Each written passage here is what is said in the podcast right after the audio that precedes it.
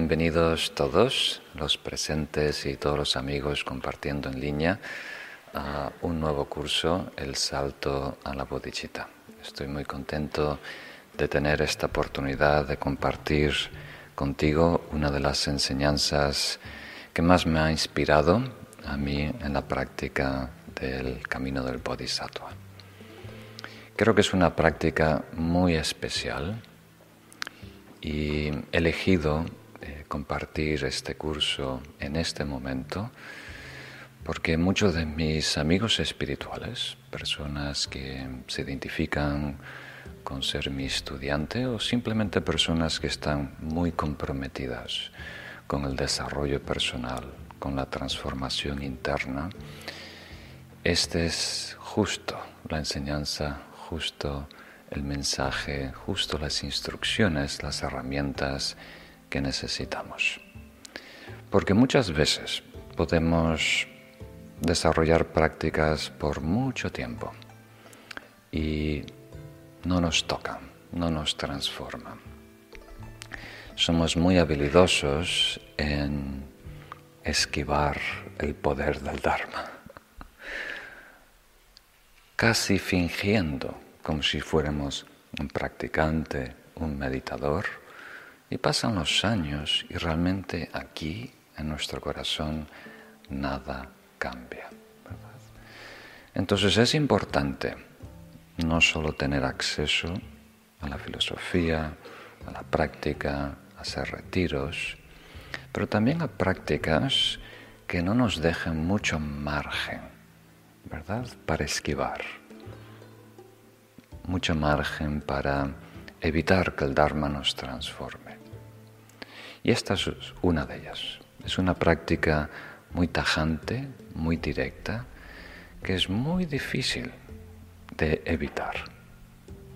Puedes decir, no lo hago, pero si intentas hacerlo, es muy difícil engañarse en el proceso. Entonces, esa es la razón por la cual esta es una de las prácticas favoritas de su santidad Dalai Lama y de los grandes lamas tibetanos, porque te da el mensaje de una manera muy directa, ¿verdad? Para saber exactamente el cambio, la transformación que tenemos que hacer. Entonces, para empezar voy a, a dar un poquito de contexto, explicar brevemente cuáles son los puntos claves del camino espiritual, del desarrollo espiritual, y luego particularmente de este género de literatura o esta clase de manuales de meditación que se llaman Lojo, adiestramiento mental, y luego una introducción al texto que vamos a ver, que es muy cortito, solo ocho estrofas, pero cada una es muy potente. Vamos a dedicar una semana a cada una de ellas. Entonces hoy también veremos la primera estrofa y el consejo, las prácticas asociadas con, ella. Entonces el formato que vamos a, desarrollar es, voy a compartir con vosotros un comentario del texto raíz y cómo llevarlo a la vida cotidiana, a la vida diaria. Y luego tenéis una semana para reflexionar sobre el tema y tratar de implementarlo, ¿verdad?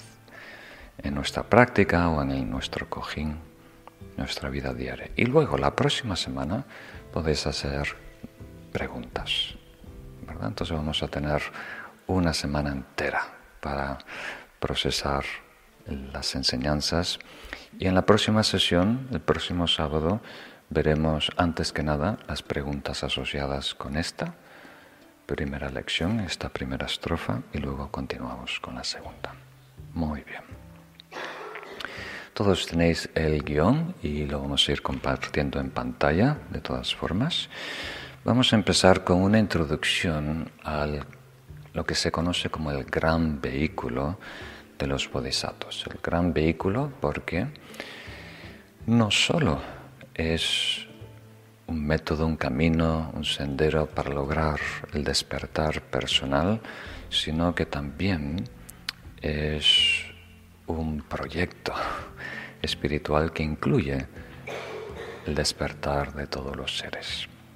Entonces no es solo un vehículo que nos transporta individualmente, sino que está diseñado para incluir a todos los seres en ese proceso evolutivo.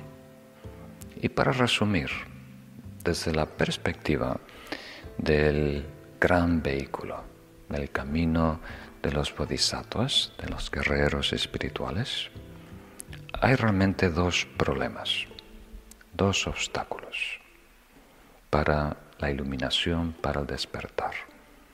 Uno de ellos le llamamos egocentrismo y el otro lo podemos denominar egoaferramiento. Y son términos a lo mejor conocidos, a lo mejor ajenos. Lo importante es captar el mensaje. Hay muchos más problemas, muchos más, pero estos son los, los claves, los, los principales. Con egocentrismo queremos decir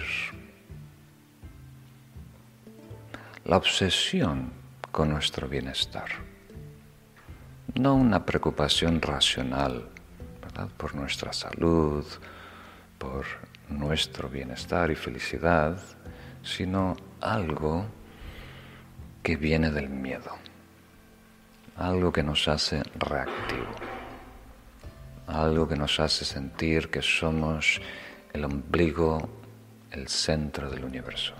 Todo empieza y acaba conmigo, básicamente. Y para entenderlo mejor, creo que tenemos que comprender el segundo problema, ya que el segundo problema es el origen del egocentrismo. Y esto le llamamos egoaferramiento, la creencia instintiva en un yo que es inherentemente existente, independiente y eterno. O sea, el falso yo, la cristalización, la cosificación del aspecto subjetivo.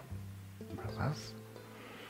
Entonces, no es solo ego, es el aferramiento, la cosificación, el apego al ego, ¿verdad? O al alma, o al espíritu, o al yo superior, lo que tú quieras llamar, la parte más esencial de nosotros se congela, se hace rígida, se hace eterna, se hace independiente, tiene su propia naturaleza existencia. Básicamente se convierte en una idea, en un concepto, en un icono en nuestra mente. De una manera muy primaria. Después la elaboramos, por supuesto, con máscaras, identidades, pertenecemos a todo tipo de clubs, ¿verdad? Género, grupo étnico, clase social, país, equipo de fútbol, muchas máscaras. Nos vestimos de muchas cosas, pero aquí estamos hablando de esa, ese yo primario, rígido, independiente. Entonces el egocentrismo es simplemente el miedo de no existir. El miedo que tiene este yo falso de no ser. Hay siempre un cosquilleo. Ese ego proyecta una sombra, crea una sensación de vacío existencial y de ahí surge miedo el miedo a no ser. Y ese miedo es, va en contra de nuestra naturaleza, va en contra del amor, va en contra de las necesidades de los demás. Y por supuesto, teniendo esta obsesión con nuestro bienestar, sintiendo que estamos en el centro del universo, que todo tiene que ver conmigo, es para mí, entonces eso nos hace muy reactivos. Y esa reactividad produce emociones tóxicas como celos, cuando vemos que alguien es más exitoso que nosotros, envidia, nos hace, como diríamos, proyectarnos con arrogancia para ganar la confianza de los demás, nos hace aferrarnos, ¿verdad? Crear dependencias con personas y objetos, nos hace enfadarnos con todo lo que puede ir en contra de nosotros. Entonces todos los estados aflictivos, emociones tóxicas nacen de la reactividad de ese egocentrismo. Y como sabéis, como lo he comentado en muchos cursos, esos estados aflictivos mueven nuestras acciones, nuestras palabras, de una manera muy torpe, impulsiva y nos hace crear muchos problemas, muchos conflictos en el mundo. Entonces hay cuatro velos principales, más todos los problemas que vemos en nuestra vida, ¿verdad? En actuar en contra de la realidad, en ser en contra de la realidad. Pero los dos primarios, los dos primarios es egocentrismo y autoaferramiento o ego eh. Técnicamente, el término clásico es oscurecimiento, oscurecimiento conceptual, oscurecimiento emocional, yo le suelo llamar velos. Entonces, el camino espiritual tiene dos soluciones principales. El proceso de desarrollo espiritual consiste principalmente en dos cosas neutralizar estos dos velos, el egocentrismo y el autoaferramiento. Y ese mecanismo, ese poder, esa solución es altruismo y sabiduría. Altruismo aquí quiere decir toda la gama. Toda la gama del amor, compasión, empezando con la empatía y después cada vez más interesándonos por el bien de todos los seres. Y como dice aquí, culminando en las prácticas relacionadas con bodhicitta.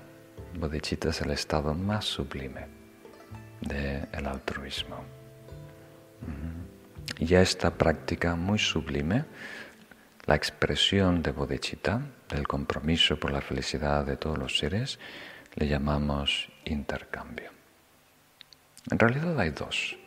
Igualdad, igualarse con los demás e intercambiarse con los demás. Y luego la sabiduría, que es todo el desarrollo consciente de la verdad. Intelectualmente comprendiendo mejor, reflexionando mejor y luego meditando mejor. Cada vez de una forma más intuitiva, más directa para descubrir realmente quiénes somos, superar el falso yo.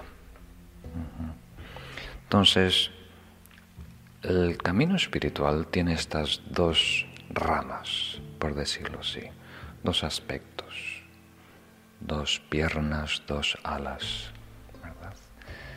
A la ala que estamos llamando altruismo muchas veces se describe de una forma más amplia que llamamos método. Una cosa es metodología, yoga, medios habilidosos, upaya, y la otra es realización, experiencia, descubrimiento. ¿verdad? Y las dos se apoyan mutuamente, porque no podemos em, cultivar amor por mucho tiempo si no está respaldado por sabiduría, ¿verdad? Y no podemos cultivar sabiduría por mucho tiempo si no está respaldado por el amor. Se hace muy frío, muy técnico, muy conceptual. Entonces, en la medida que vamos descubriendo mejor quiénes somos, la naturaleza del universo, la verdad, estamos más empoderados para mejor implementar el método, los yogas, los medios habilidosos, y entre ellos el que se destaca es el altruismo, toda la gama del altruismo, amor, compasión, y ahora vemos que eso culmina en el intercambio.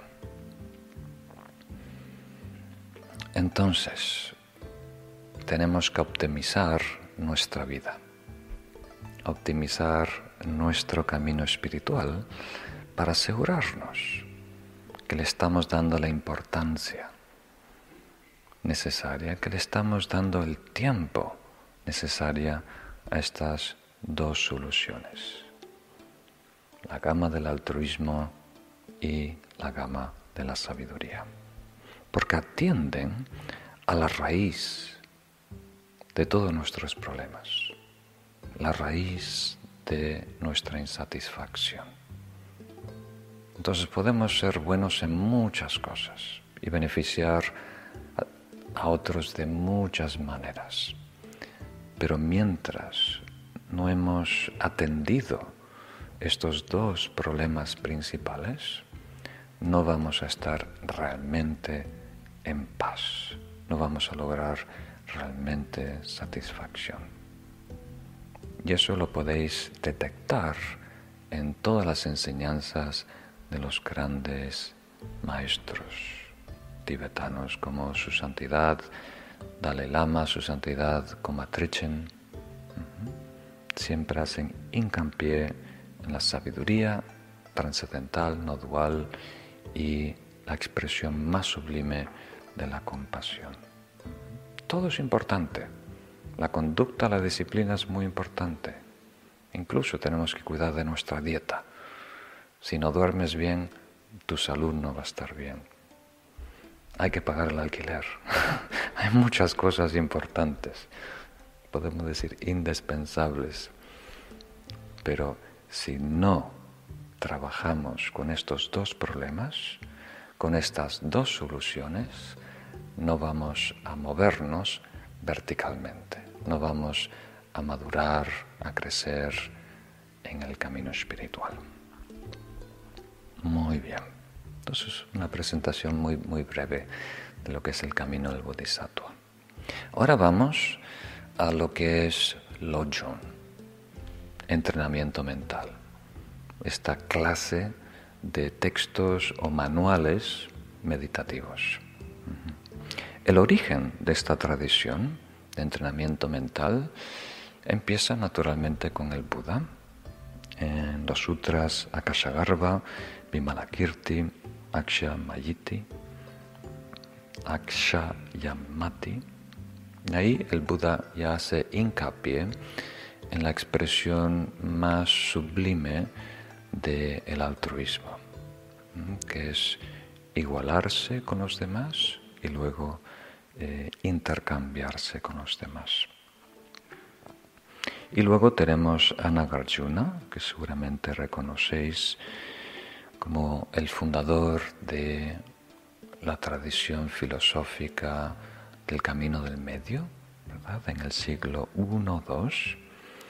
Y en uno de sus textos, Ratnavali, la guirnalda preciosa, y también en lo que es una alabanza a Bodhicitta, hace hincapié en la importancia de intercambiarse. Aquí, en esta cita, dice, puedan los frutos negativos madurar en mí y mis frutos positivos en ellos. O sea, pueda todas las condiciones eh, adversas, negativas que están experimentando los demás, si hay karma negativo en el mundo que se tiene que vivir, que eso lo tenga que experimentar yo. Y que si hay algo bueno en mí, algo karma positivo que yo pueda ofrecer y disfrutar, que eso lo pueda disfrutar los demás. Esa es la actitud a desarrollar, ese es el intercambio. Y luego tenemos Shantideva del siglo VIII, en su texto muy apreciado.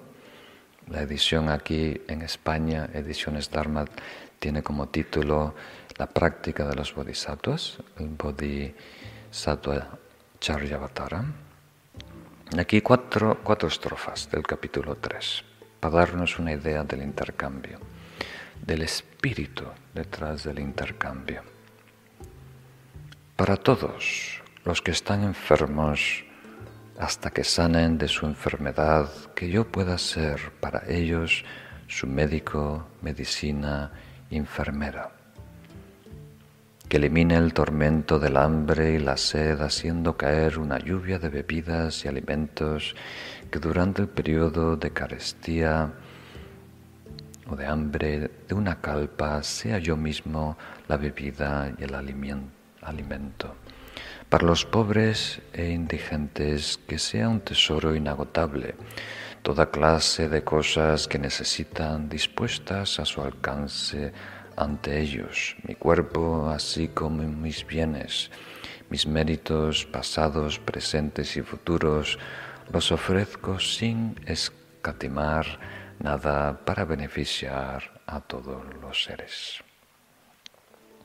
Es una especie de aspiración que hace Shantideva en el capítulo 3 para expresar lo que es el bodhicitta, este deseo de que en la manera que yo pueda servir a los demás, en la manera que yo pueda ser útil a los demás, que todas las necesidades sean satisfechas, que puedan tomar de mí de la manera que quieran, cuando quieran, como quieran. Estar completamente entregado, comprometido a la felicidad de todos los seres. No solo el papel de médico, sino la medicina. No solo el que cocina los alimentos, también el alimento en sí. Es algo muy bello. Y luego tenemos eh, la introducción a esta tradición en Tíbet, a la mano de el gran maestro Atisha. Atisha es un ser muy especial, la expresión de bodhicitta. Y él transmitió en el siglo XI estas enseñanzas a principalmente Topa. Vivió bastantes años en Tibet, pero su discípulo principal fue Don Drontopa, o Drom, y de ahí pasaron a su discípulo principal, que es Potawa, de ahí a tres discípulos. Y el que nos interesa en este caso es Langri Tampa, Geshe Langri Tampa, que es el autor de estos ocho versos. Y yo recibí esta enseñanza de su santidad el Dalai Lama. Su santidad el Dalai Lama la ha enseñado en muchas ocasiones. Es una de sus favoritas. Y es algo que él practica personalmente. Es algo que él ha memorizado desde pequeñito y todos los días por la mañana recita en voz alta estos ocho versos para mantener en mente esta actitud del el Bodhisattva y para ponerlo en práctica en su día a día. Y ahora hablamos un poquito de las características principales del Lojong o entrenamiento mental. Para los que no están familiarizados, para los que han hecho la formación de EMI, a lo mejor no es necesario. Entonces, es una tradición oral, principalmente en donde se transmiten las enseñanzas de una persona a otra de una forma esencial, transmitiendo aforismos o máximas, las enseñanzas eh, destiladas en claves esenciales y indican la mejor manera de implementar las dos bodhicittas. Dijimos que hay dos soluciones, ¿verdad? Altruismo y sabiduría.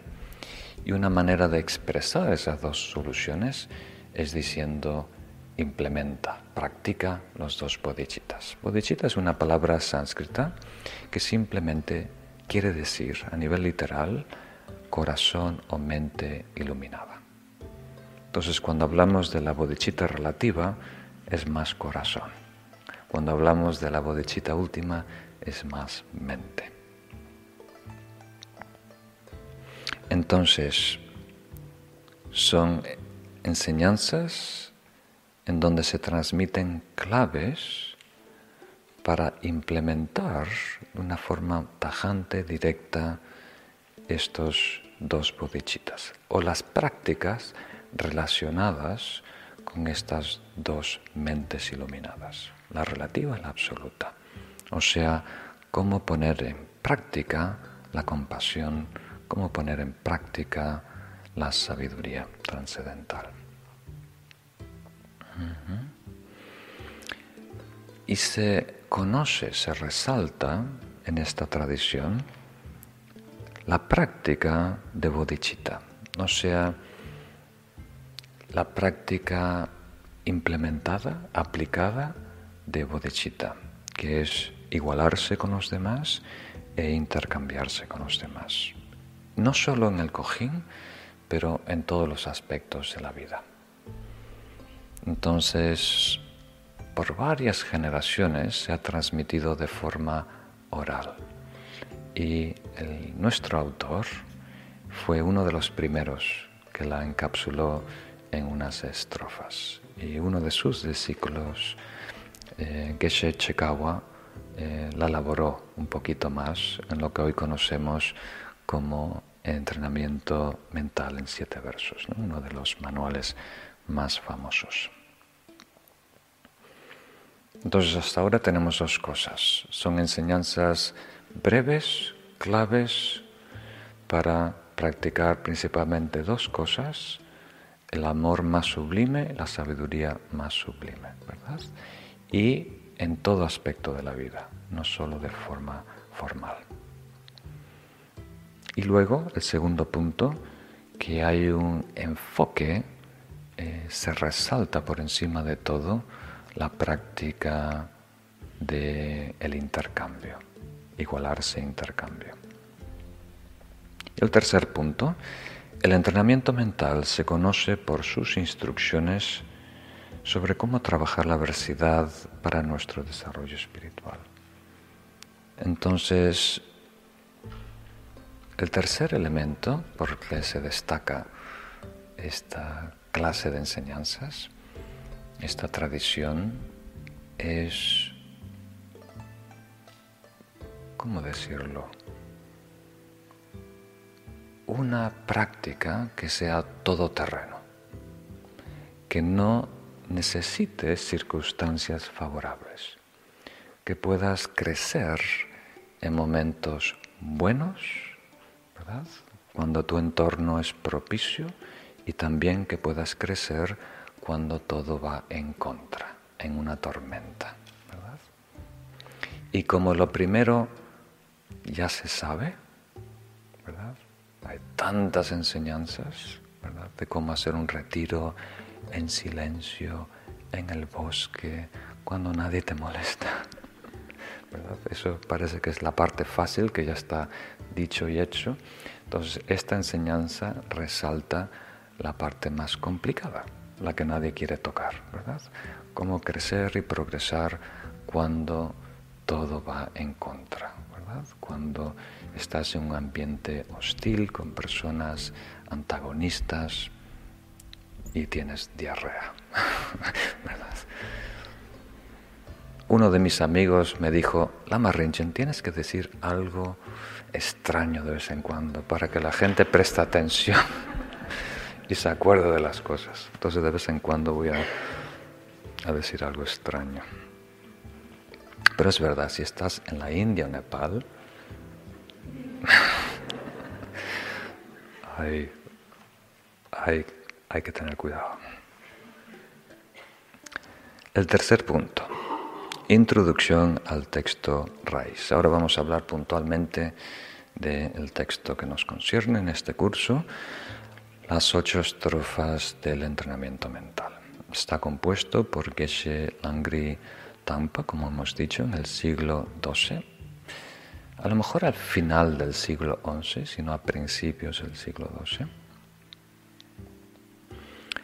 Y las estrofas tienen un orden, van aumentando progresivamente en dificultad, empiezan con el consejo más accesible, pero el nombre del curso es un salto a bodhicitta por algo, ¿verdad? Porque es una práctica que ya empieza. En la expresión más alta, más profunda, más sublime del amor y la compasión, que es bodhicitta. Las primeras siete estrofas se enfocan en bodhicitta relativa o la gama del altruismo, o en otras palabras, la práctica de igualarse e intercambiarse, expresiones más profundas del amor y la compasión. Y la octava estrofa desarrolla la práctica de la sabiduría aplicada. Bien, entonces con esa breve introducción ahora pasamos al texto en sí, empezando con la primera estrofa. La leemos juntos, la ponemos en pantalla. Y hay muchas traducciones, por lo menos hay siete traducciones en castellano de, este texto, es muy popular. Y aquí yo estoy desarrollando una nueva, solo para complicarlo un poquito más. Pero espero que capte el sentido mejor, porque muchas traducciones vienen del inglés y ahí se pierde algo, ¿no? Yo siempre voy a querer a todos los seres, porque desde la perspectiva del logro supremo son aún más valiosos que la joya que otorga todos los deseos. Muy bien, vamos a hablar primero de lo que dice el verso y luego vamos a hablar sobre qué hacer con ello cómo mejor comprenderlo, practicarlo y demás. Entonces, para esta primera fase, número cuatro, el significado de la estrofa, no trates de tener opiniones, de compararlo con lo que has leído. Simplemente trata de captar el mensaje. Luego vamos a reflexionar sobre ello. Y tú también individualmente. Y ahí lo puedes triturar, comparar con otras lecturas, ver si es sentido, si es, lógico, si es práctico y demás. Pero primero hay que captar el mensaje del autor. Después podemos estar completamente de desacuerdo con el autor, pero primero hay que captar el sentido. Entonces vamos a dividirlo en tres partes. La primera parte nos dice, yo siempre voy a querer a todos los seres. Y aquí quiere decir que el amor que tenemos que desarrollar, y esto lo tenemos que ver como a dos niveles. De una perspectiva, la presentación es un salto, ¿verdad? Al estado más sublime, más profundo del amor y la compasión. Y de la otra perspectiva, tenemos que dar a nivel práctico un paso en esa dirección de donde estamos. Y vamos a hablar en varias ocasiones de cómo reconciliar estos dos puntos, ¿verdad? Cómo comprender y considerar el salto, el ideal de lo que es el perfecto amor. Y después, ¿qué hago yo con todo esto? ¿Cómo empiezo a encaminarme, a moverme en esa dirección? Digo eso al principio para que nadie se sienta amenazado. Esto es para inspirarnos. Yo siempre voy a querer a todos los seres. Aquí queremos decir querer siempre. O sea, esto no tiene que ver conmigo. No es un amor condicional. ¿Verdad? Lo que queremos hacia dónde nos queremos dirigir, lo que aspiramos es desarrollar un amor, una compasión que no dependa de lo que hagan los demás, que no dependa de las circunstancias. Todos y siempre, todos y siempre.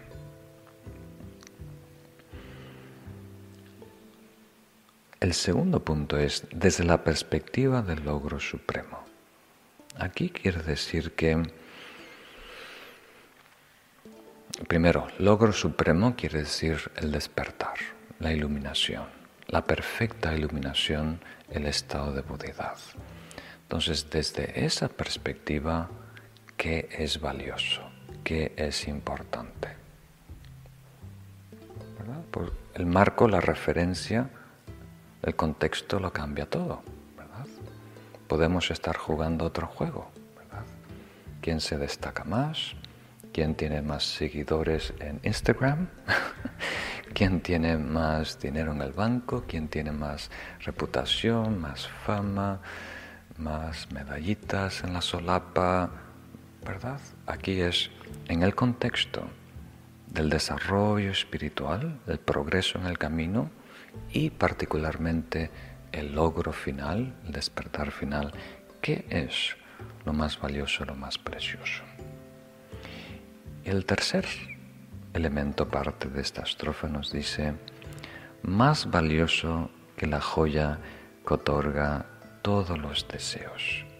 Y aquí estamos hablando de una joya mística de la antigua India. Similar, me imagino, para nosotros la lámpara de Aladín, ¿verdad? Es una joya que le puedes pedir cualquier deseo y te lo concede, ¿verdad? Y vais a ver que está representado iconográficamente en el Buda de la compasión. Tiene cuatro brazos y en el centro está sosteniendo muchas veces una joya ovalada, azul. Eso representa la joya que concede todos los deseos. Y en el caso de Avalokiteshvara, algo de la compasión, representa la bodhicitta. Y Kuan Yin, que es la expresión femenina del Buda de la compasión, en la tradición china sostiene una perla, y esa perla es la expresión de bodhicitta o la joya que concede todos los deseos. Entonces, vamos a ir marcha atrás. Si tuvieras a tu poder una joya que puede conceder todos los deseos, ¿verdad?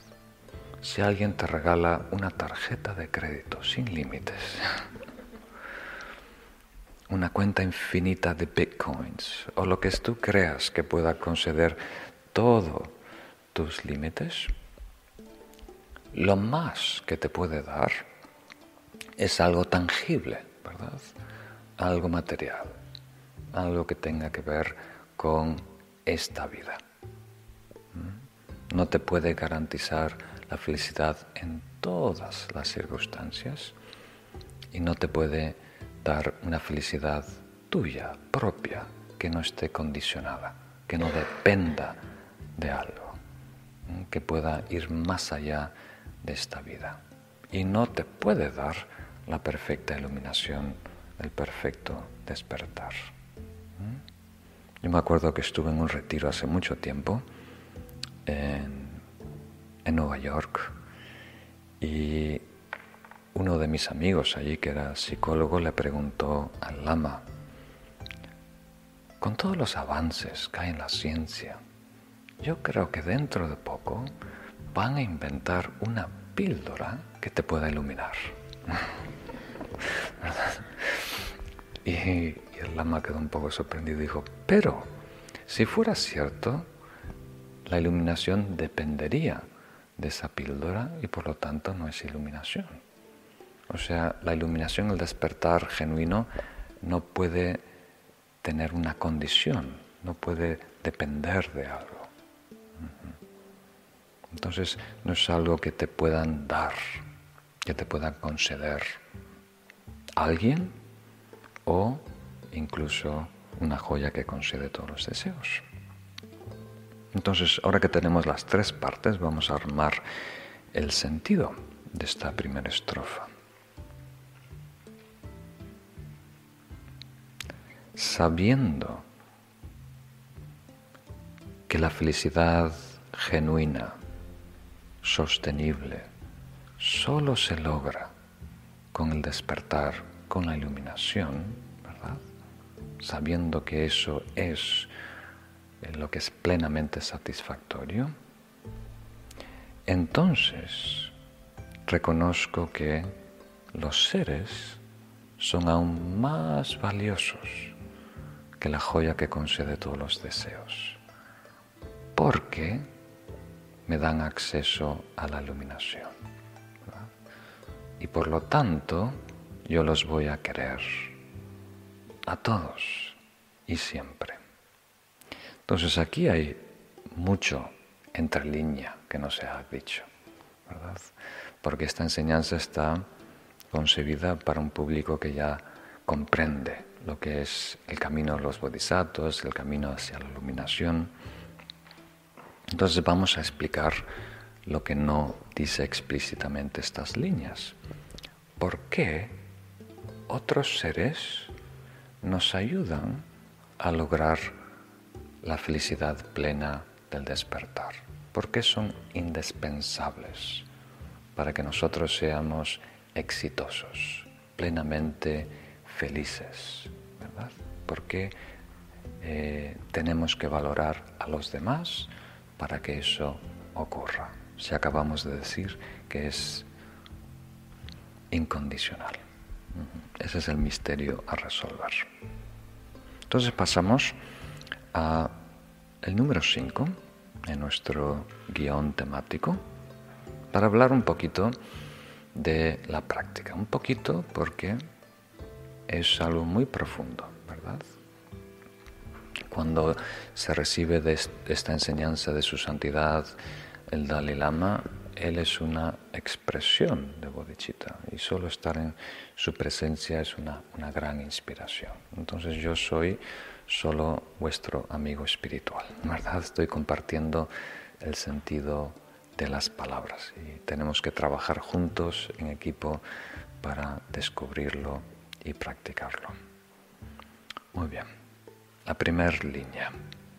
La práctica empieza reconociendo que nos conviene interesarnos por los demás. Y sé que esto crea dudas. Ha surgido en otras ocasiones. Dijimos que los versos o las estrofas van progresando en dificultad. Entonces el primer paso es casi reconocer, ¿verdad? Egocéntricamente que nos conviene interesarnos en los demás. El amor hacia otros te conviene a ti también, ¿verdad? Ese es el primer paso. Una vez su santidad Dalai Lama dijo, si una persona muy tacaña, muy tacaña, muy tacaña, supiera, ¿verdad? Lo que es el karma, supiera el mérito que produce la generosidad, daría todo lo que tiene a los demás. Porque es la mejor manera de garantizar tu abundancia. Entonces, si una persona muy tacaña, muy tacaña, muy tacaña fuera muy inteligente, solo sería generosa, porque esa es la mejor manera de garantizar tu abundancia. Entonces, empezamos con eso. Empezamos reconociendo, aceptando que salimos con ventaja, en la medida que nos dedicamos a servir, ayudar, o por lo menos interesarnos en el bienestar de otros seres.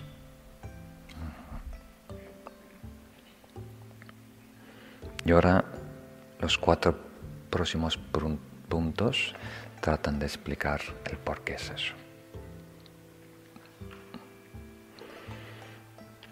Vamos a empezar con el B. Vamos a saltar el primero, el B.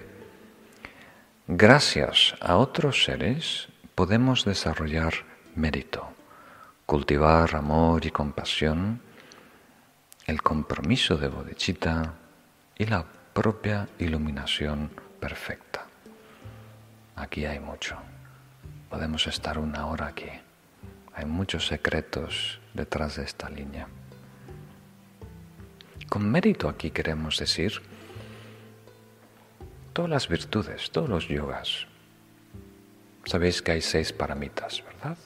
El primer paramita o perfección de virtud es generosidad. La segunda es conducta. La tercera es paciencia. Y no podemos desarrollar y menos perfeccionar generosidad, conducta y paciencia sin otras personas. Y seres, por supuesto, en general. Entonces, si no hay personas necesitadas, no podemos ser generosos. Si no hay personas que nos molestan, no podemos desarrollar tolerancia y paciencia, ¿verdad? Sin esa fricción, sin ese roce, no podemos crecer y madurar. Entonces, nuestro progreso en el camino, en los paramitas, los seis paramitas, estos son los primeros tres o más fáciles de explicar, necesitan, depende de la participación de otros seres. Y después amor y compasión, ¿verdad? Entonces para amor y compasión, por supuesto, necesitamos que hayan personas no iluminadas, que necesiten felicidad, que es el amor bondadoso, el deseo de que otros sean felices y que estén padeciendo de alguna manera. Y es para expresar la compasión, el deseo de aliviarlos. Y el compromiso de bodhicitta. El compromiso de bodhicitta está asociado con el último, que es la iluminación perfecta, queriendo decir que si perseguimos exclusivamente la disciplina dura y pura, la meditación profunda de absorciones meditativas y la sabiduría de la realidad, vamos a encontrar la paz del nirvana. Y de la perspectiva del bodhisattva, ese estado es insatisfactorio. No es el mejor logro espiritual, no es la budeidad perfecta. Y lo que nos rescata de esa paz eh, vacía, eterna, lo que se llama el nirvana estático, es bodhicitta, el compromiso con todos los seres. Ese compromiso nos ayuda a elevarnos a otro nivel más allá del nirvana estático, al nivel de un Buda completamente iluminado. Entonces nuestro progreso en el camino del bodhisattva, en los paramitas, depende de otros seres. La gama de altruismo, amor, compasión, combinando bodhicitta, depende de otros seres. Si no, es imposible. ¿A quién vas a amar? ¿Al espejo? y el logro final de la budeidad perfecta necesariamente depende del compromiso con todos los seres. Ahora, depende, aquí hay que comprenderlo, ¿verdad? Definirlo con precisión. No quiere decir que ellos lo dan, sino que es gracias ¿verdad? a tu relación con ellos podemos lograr el desarrollo y la iluminación. Muy bien. Y ahora vamos al apartado número A. Al descubrir que los seres vivos son la fuente de todo lo que deseamos, pasamos a realmente apreciarlos y nos interesamos por su bienestar. Los comentarios describen que el amor, la compasión, el bodhicitta no solo es beneficioso a largo plazo, otras vidas o el estado último que ya empieza a funcionar aquí y ahora, a nivel práctico. Y eso es importante. Os invito a reflexionar esta semana sobre ello, porque muchos arrastramos sin darnos cuenta la idea de que amar quiere decir que tú sufres, que tú pierdes, que tú padeces, ¿verdad? Y ese no es el mensaje en el camino del Bodhisattva. Es una solución en donde todos salen ganando.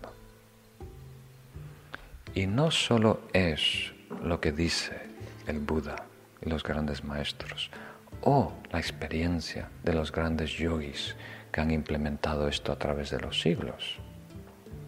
Hoy en día también se está descubriendo en muchos estudios, ¿verdad? Que la práctica de amor, compasión, toda la gama del altruismo es un beneficio enorme a nivel psicológico, a nivel de salud física, a todo nivel.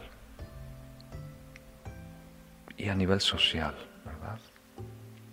Si tú eres una persona sana, que siempre está atenta y dispuesta a ayudar a los demás, no una persona que se deje manipular, ¿verdad? aprovechar, sino una persona coherente, ¿verdad? una persona razonable, pero que a la vez está dispuesta interesada en ayudar.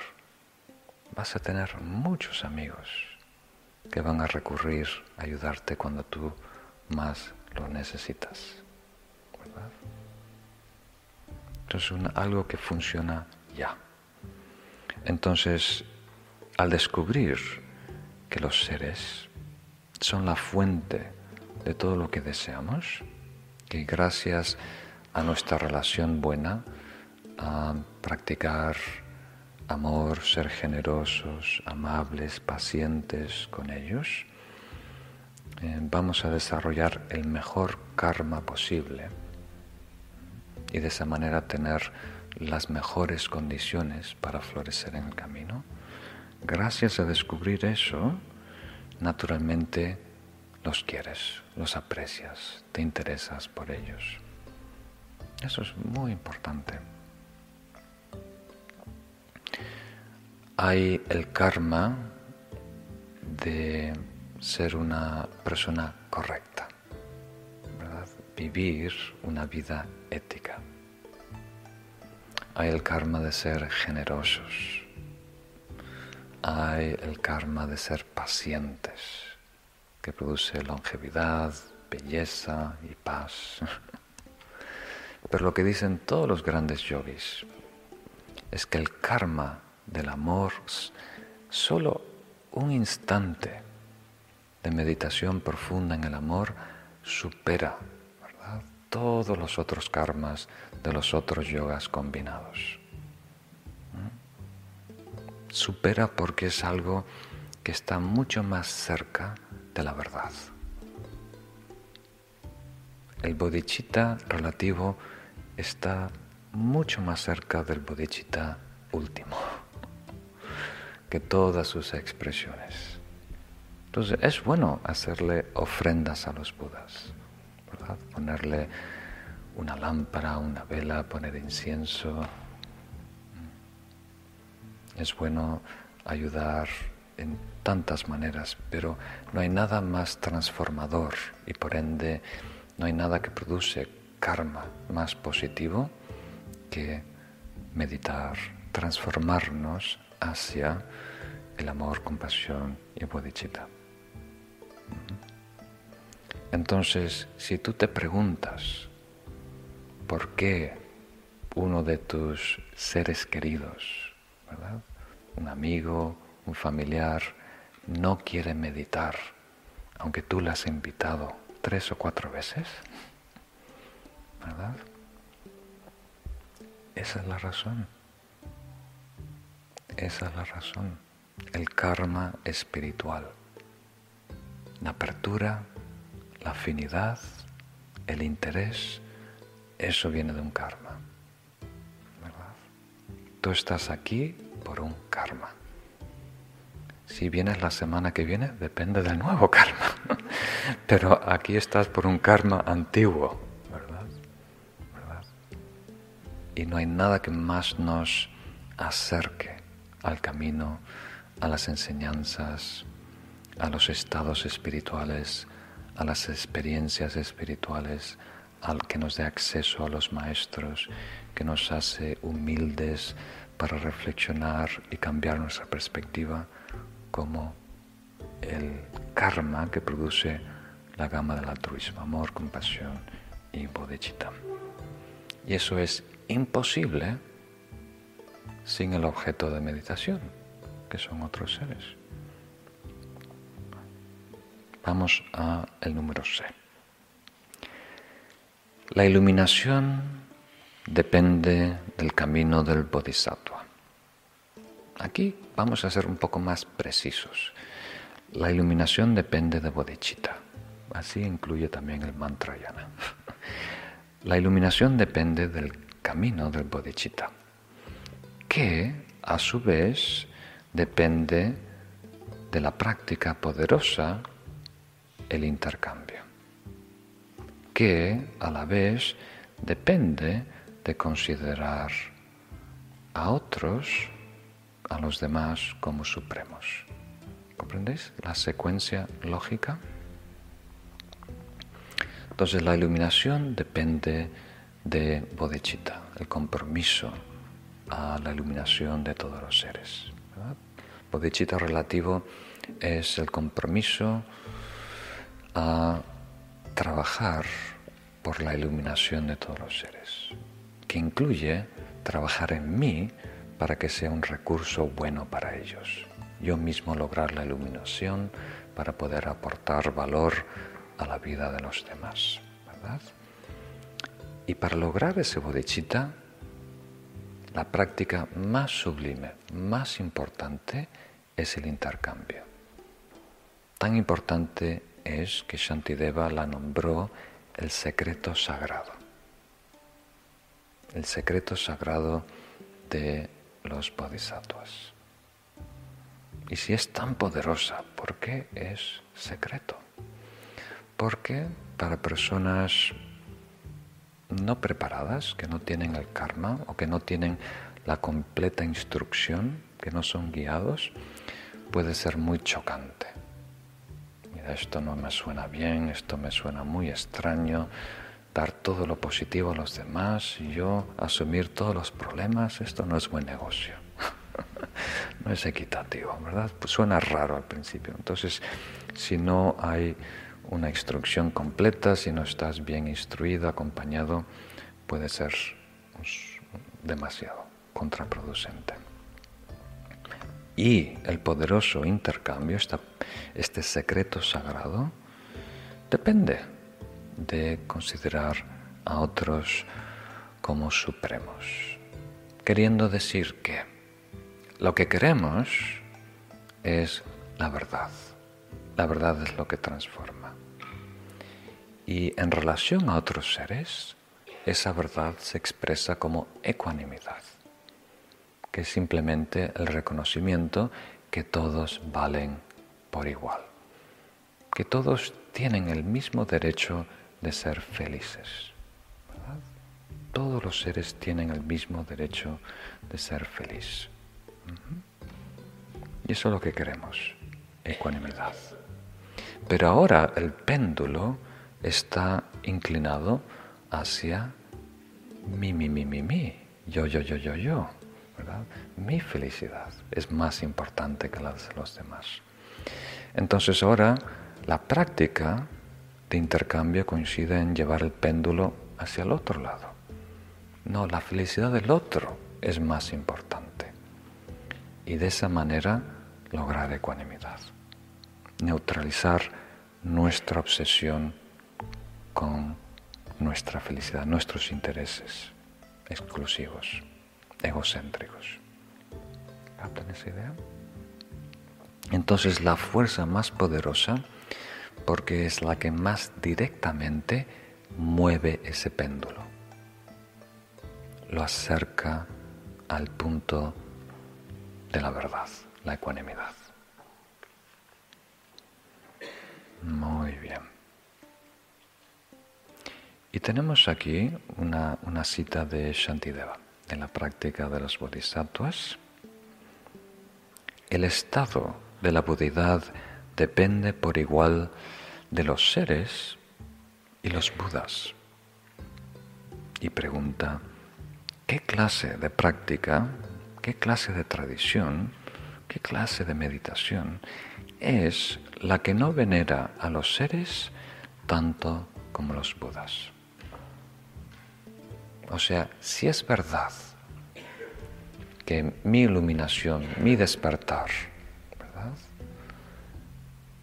depende o necesito relacionarme con los budas que expresan el camino más genuino, más directo, más profundo. Y los seres que me ayudan a desarrollar las cualidades de los paramitas, el altruismo, bodhicitta.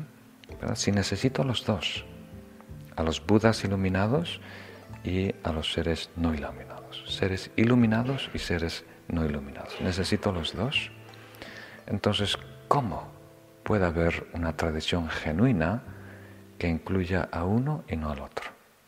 Que valore a uno y no al otro. ¿Tiene sentido? Eso es un mensaje muy profundo y nos invita a reflexionar entonces, ¿qué es valor? ¿Qué es valor? ¿De dónde viene el valor? ¿Qué es valor en este contexto? O sea, Buda, valor, sí, sabiduría trascendental, sí, compasión perfecta, sí, el poder de ayudarme a responder a todas mis dudas, ¿verdad? Hay mucho valor ahí. Y después ves a otra persona que es incoherente, que es traviesa, que manipula, que engaña, ¿verdad? Entonces, ¿cómo puedo ver el mismo valor ahí que en un Buda? No tiene sentido.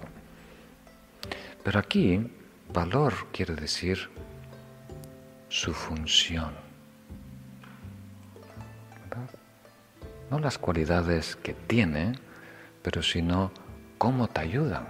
Su función en tu camino espiritual, en tu desarrollo espiritual. La función de un Buda es transmitir el Dharma.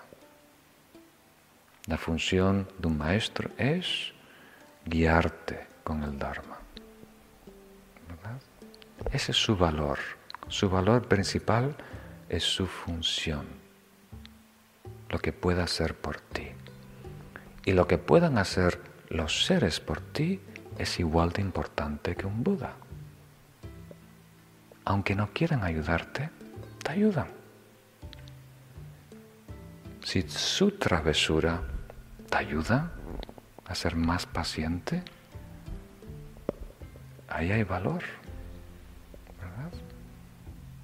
El mismo valor que alguien que te está enseñando lo que es la paciencia. hay otra persona que te está ayudando de una manera más directa a desarrollar esa paciencia. Sin eso no es posible. ¿Tiene sentido? Muy bien.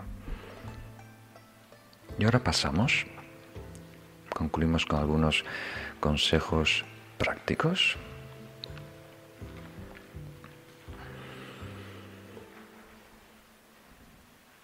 ¿Cómo implementar la práctica? Entonces, la primera ventaja que tenemos en esta presentación que nos da la primera estrofa es de tener una visión panorámica de la totalidad del camino. Y eso nos permite mantenernos en calma cuando enfrentamos adversidad. Porque muchas veces nos perdemos en los detalles. ¿Sabéis esa expresión? Los árboles no te dejan ver el bosque, ¿no? Entonces muchas veces esos pequeños intercambios, roces. Alguien está luchando, peleando en ti para ganarte en una cosita, ¿verdad?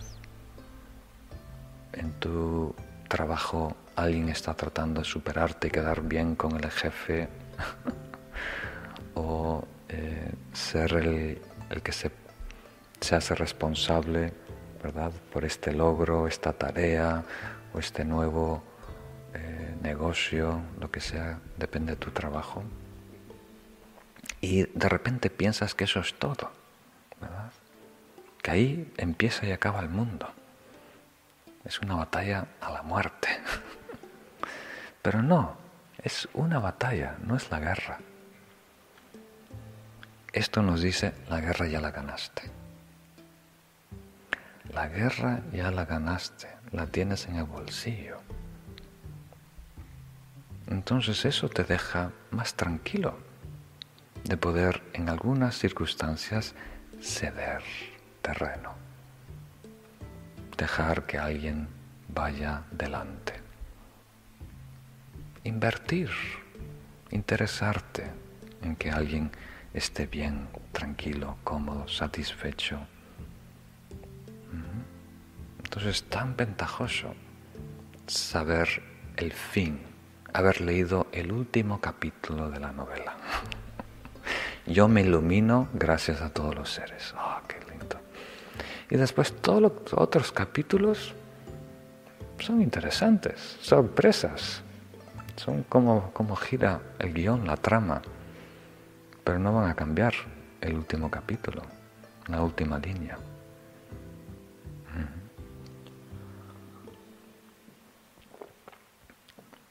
Después, punto B la distinción entre el ideal de la práctica y la práctica en sí. Esto es importante. Estoy tratando de prevenir una docena de preguntas la semana que viene. Cuando alguien dice, Lama Rinchen, esto suena muy lindo, pero no es para mí. Yo no me quiero ni, ni bien a mí.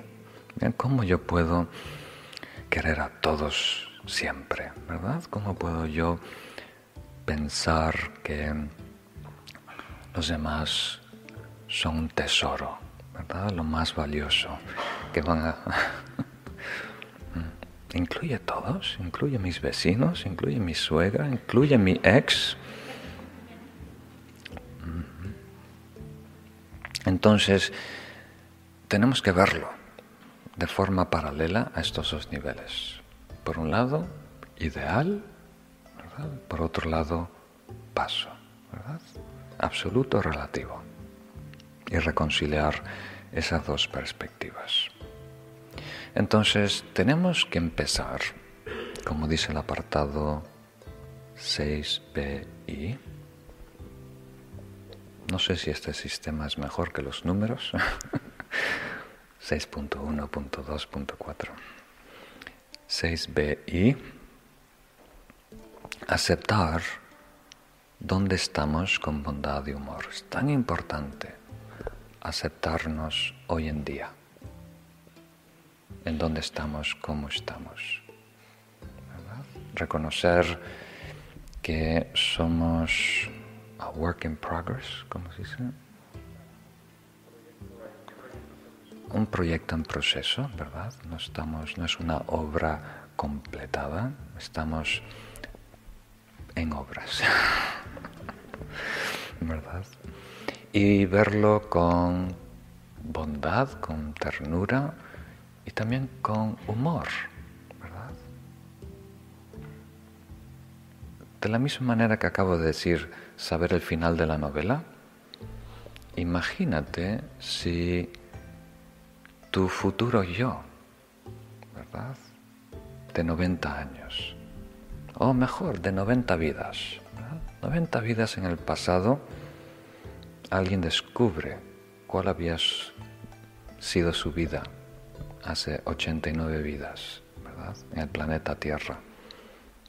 Y elige el año 2022, ¿verdad? Y tiene su máquina del tiempo y regresa para curiosar. Va a tener una como diríamos, un cariño muy especial por tus travesuras, por tus inconsistencias, por tus eh, complejos, por tus obsesiones, por tus planes. Va a ser muy, ¿cómo se dice? Endearing, muy, como diríamos, muy nostálgico, muy, como diría, muy romántico. Va a ser, todos tus problemas son una inspiración. Para esa persona. De la misma manera que cuando tú ves a niños pequeños jugando en el jardín, haciendo travesuras, ¿verdad? No te amenaza, ¿verdad?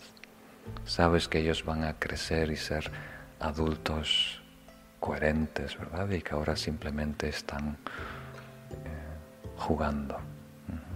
Entonces tener ese, ese espacio, darnos ese espacio para crecer y madurar, ¿no? aceptarnos como somos completamente. Y el segundo punto es no fingir que ahora somos ya un bodhisattva completamente iluminados. Estamos aspirando a ser un guerrero espiritual, un ser que aspira por body, iluminación. Entonces no debemos forzar la práctica del ideal, sino es casi un bypass espiritual, es una especie de, enmascarar lo que realmente está pasando. Entonces, la actitud que tenemos que adoptar esta próxima semana está señalada aquí por este, esta analogía. Espero que sea útil de operar como un anfitrión, una anfitriona eh, generosa, bondadosa. ¿Mm? No alguien que está obsesionado de quedar bien, que quiere satisfacer, y, sino alguien que realmente abre su hogar a la visita. ¿verdad? A lo mejor son los parientes de la pareja de tu hijo o tu hija, ¿verdad? Que vienen desde Andalucía, ¿verdad? A, a conocerte, ¿verdad? Y traen música y traen... Y simplemente tú abres tu hogar y tratas de ser acogedora, de poner todo lo que tú tienes a su disposición, que ellos estén cómodos, que estén a gustos, que se sientan que están en su propio hogar, ¿verdad? Entonces, ese interés que tú estás saltando de habitación de habitación, como una mariposa que va de flor en flor, tocando brevemente a cada persona para averiguar si tiene todo lo que necesita, si está bien, ¿verdad? Si está encajando. Esa, esa actitud, Es la que tenemos que desarrollar como primer paso. Para abordar, em, como diríamos, el enfoque de que los demás son preciosos, son una joya, ¿verdad? Que nos ofrecen la oportunidad de crecer y madurar, iluminar. Entonces, trata de activarlo esta semana. Busca excusas para que surja de ti ese superhéroe, de, de super anfitrión. Y a lo mejor recuérdate cada vez que entras a una sala. Es bueno que te recuerdes en cada instante, pero por lo menos para activarlo, cada vez que entres a una habitación, a una sala, un comedor, a un sitio en donde ya hay otras personas, ahí te activas y piensas, necesitan algo.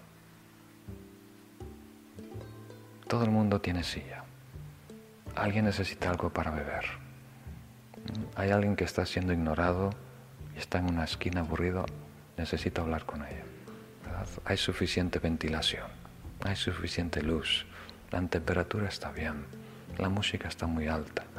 Siempre estar atento de lo que pueda mejorar las circunstancias de estas personas, de este grupo. Que venga eso a tu mente, que te hagas esa pregunta. En vez de estar en nuestra burbuja, ¿verdad? Con la cabeza abajo. Y solo notas a alguien cuando te tropiezas. Oh, perdón. Y sigues otra. Esa actitud de estar envuelto en tu mundo, en tus preocupaciones, en tus intereses, ¿no? Y que los demás simplemente estorban, ¿verdad? Son como objetos que tienes que esquivar. Entonces hay que cambiar ese enfoque esta semana y dar un pequeño paso. Entonces busca en cada momento, en, cada lugar, una excusa para pensar en las necesidades de los demás. ¿Cómo puedo contribuir a sus vidas? ¿Cómo puedo eh, acercar a ellos recursos que puedan ser útiles y beneficiosos. ¿Cómo puedo inspirarles? ¿Cómo puedo alegrarles? ¿Qué necesitan de mí? ¿Necesitan alguien que les escuche? ¿Necesitan una palmadita en el hombro? ¿Necesitan una taza de té? ¿Un mate? ¿Qué necesitan? Entonces, hoy en día no podemos abarcar todo, no podemos aprovechar todas las relaciones, incluso las más tóxicas, pero tenemos que empezar donde estamos, interesándonos, ¿verdad? Y si hay relaciones traumáticas de nuestro pasado que aún no somos capaces de procesar, las ponemos a un lado por un tiempo y trabajamos con lo presente, con las relaciones que sí podemos procesar hoy en día. Por ejemplo, algunas veces es muy difícil detectar nuestras aflicciones, ¿verdad?